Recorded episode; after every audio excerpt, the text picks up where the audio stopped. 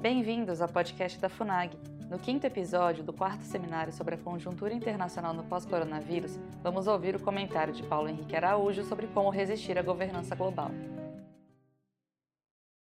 Obrigado, ministro. Obrigado, Alexandre. É, é, eu vou complementar né, sobre um outro aspecto que eu vejo como fundamental na organização da sociedade né, e que pode, de certa forma, até ser um pouco é, polêmico para alguns que nos assistem, mas eu vejo que de maneira. Ah, deixa eu ver aqui. Ah, tá. Pensei que eu estava no mudo, perdão.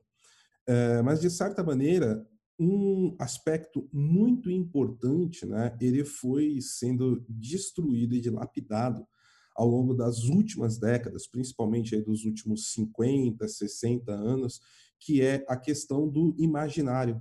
A questão, quando eu falo do imaginário, eu estou falando de diversos aspectos da cultura. Tá? Então, você teve durante muito tempo aqui no Brasil um, uma hegemonia total de pensamento em diversos é, em diversas áreas da sociedade. Tá? Ah, então, o pensamento revolucionário, o pensamento de esquerda, ele dominou o imaginário, ele dominou ah, as artes, ele dominou a literatura do Brasil, ele dominou a música, né? ele dominou também, né, a, infelizmente, muitas, muitas alas dentro da religião no Brasil. Por que, que eu estou tocando nesse aspecto específico? Porque o Alexandre falou muito bem, não é uma coisa nova, é algo que já vem aí de muito tempo. Então, eu até gostaria aqui de passar desde aí, né, só para a gente começar da, da década de 50, da escola de Frankfurt, depois nós temos aí o maio de 68, e isso vem numa progressiva né, constante, onde você vai tirando diversos elementos que são a base tá, ali da formação do pensamento ocidental. E eu estou falando aqui mais especificamente da moral cristã. Não estou falando da religiosidade por si só.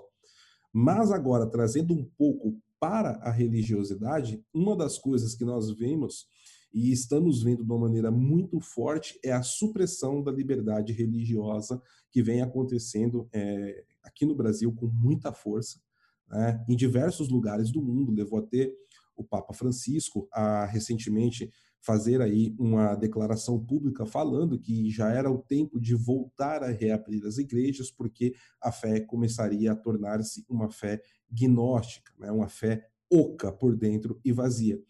E eu não vejo essa questão da, dos cultos religiosos, das missas e afins estarem sendo proibidos, tá, de uma maneira tão brutal, é, por mera coincidência, pois nós sabemos que a fé, a transcendência, o lado espiritual também acalma e apazigua aí o, a, a, o espírito né, do ser humano.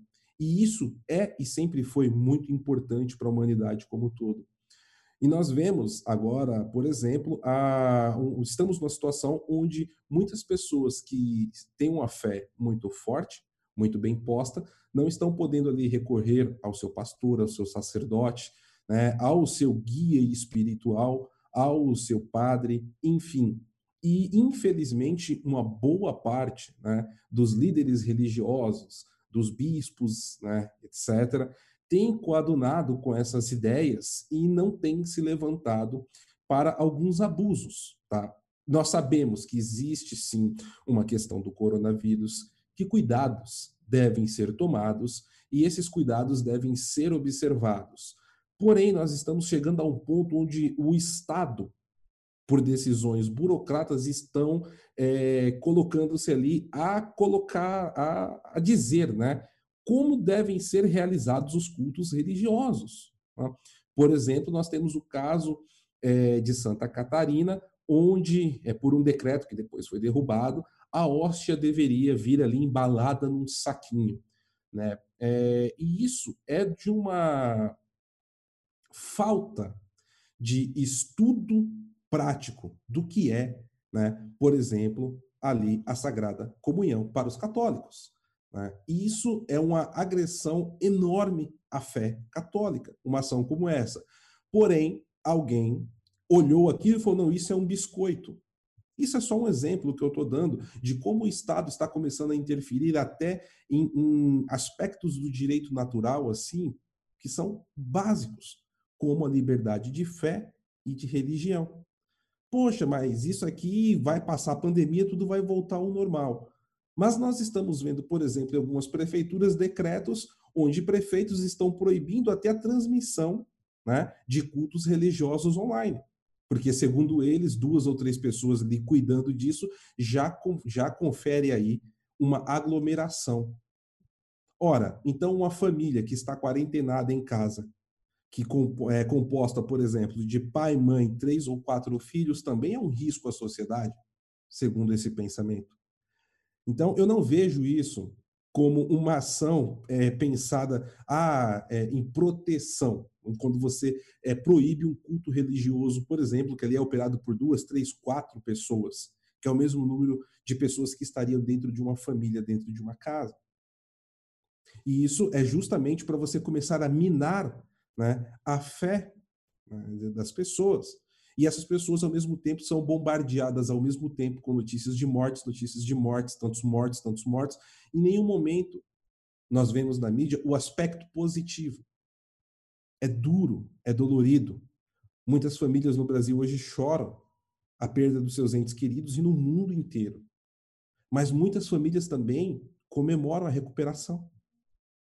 Eu acho que nós deveríamos mostrar sempre os dois lados que ainda também existe um lado onde as pessoas estão sobrevivendo para a sociedade se unir e ter fé.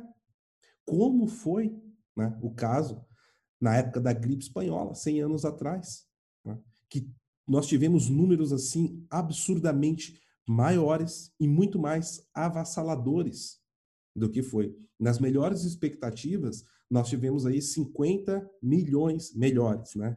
Aqui é bom deixar bem, bem frisado, entre aspas, melhores, nas melhores expectativas, 50 milhões de mortos ao redor do mundo. Só na cidade de São Paulo foram quase 15 mil mortes no ano de 1919. Então, é, era uma proporção muito maior, mas muito mais grave do que estava acontecendo, do que está acontecendo agora. Só que a sociedade naquela época, ela uniu-se e, inclusive, as instituições religiosas teve um papel fundamental. Aqui em São Paulo, inclusive, as organizações das igrejas foram as que formaram os hospitais de campanas para atender os doentes. Tá? Numa situação de calamidade muito maior do que a que nós estamos vivendo agora. Isso não significa que não exista né, uma situação que devamos aí observar com com, com muito cuidado, que não devemos ter os cuidados necessários com a higiene, etc. Não é isso que eu estou dizendo. Eu só estou colocando um senso de proporção nas coisas. E como essa questão também né, de um direito natural e que está sendo completamente minado em nome né, do combate à pandemia. Um exemplo é, que eu posso pegar aqui é a janela de Overton, que está se abrindo. Nós estamos vendo diversos e diversos experimentos sociais sendo colocados aí à, à prova agora, para ver o que, que vai ficar ou não depois. Rodízio de CPF em algumas cidades aqui do Brasil. Hoje eu vi uma notícia, não vou me recordar agora qual foi a cidade específica, mas que o passageiro, né, o, o prefeito estava querendo colocar ali a normativa, né, tá uma discussão enorme enquanto, quanto a isso, o passageiro seria obrigado a entregar o seu CPF ou né, ter ali no aplicativo o número do CPF para que o motorista é, é, policiasse se ele está ou não respeitando ali o rodízio de CPF e assim negar o direito de ir e vir daquele cidadão. E não importa o que ele está fazendo. Se ele está indo socorrer um filho, uma mãe, uma tia, uma avó, se é uma necessidade extrema e urgente. Né? Então, nós estamos chegando a esse estágio de um Estado totalmente policial, e aí que eu volto à fala do, do Alexandre, né? onde ele, ele comenta né, que a China é, seria aí esse maior exemplo né, de forma de Estado a se colocar, é um Estado policial onde o próprio cidadão tem ali o dever de policiar o próximo. Então, é, pegando esse aspecto e tentando responder né, também a pergunta do, do, do, Eu agora esqueci o nome da pessoa que fez a, a pergunta, me perdoe, mas. É, eu, Telmo Fonseca.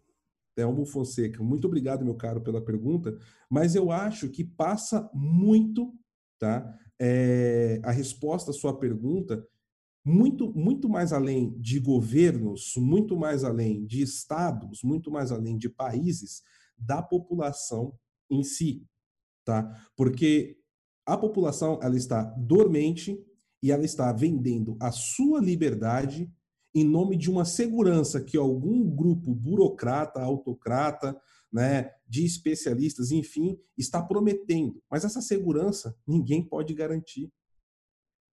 É, é, é, é inócuo isso. Tá? E não sou eu que estou dizendo. O governador do Partido Democrata, né, o governador de Nova York, que é do Partido Democrata, o Andrew Cuomo, ele veio a público, né, há duas semanas atrás, com informações que a quarentena em Nova York, né, infelizmente, ela ampliou o caso de, os casos de contaminação que mais de 60% das contaminações de novos casos aí do coronavírus aconteceram com pessoas que estavam em casa, sob quarentena, sob lockdown. Então, é... não sou eu que estou dizendo isso, mas a população precisa ter essa consciência, acima de tudo, das suas liberdades individuais, porque é a partir disso que serão fomentadas ações para que é, dependendo aí de cada país, né, de cada é, formação de governança de cada país, esteja, nós tenhamos aí, né, ações que vão ser colocadas em postas, né, como aconteceu no Michigan há uma semana atrás, né, onde a população ela organizou-se e invadiu lá o Capitólio, exigiu, né, falar com a governadora e a governadora ali foi obrigada, né, é, sob consenso da população, de não decretar o lockdown.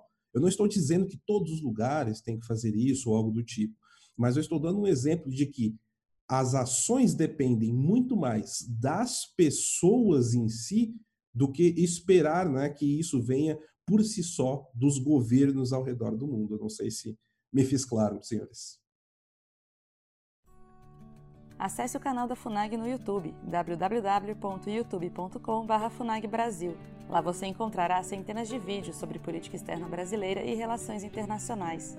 Acesse também a nossa biblioteca digital, com mais de 780 volumes para download gratuito, www.funag.gov.br/biblioteca. Acompanhe as atividades da FUNAG Brasil no Facebook, Twitter, Instagram e Flickr.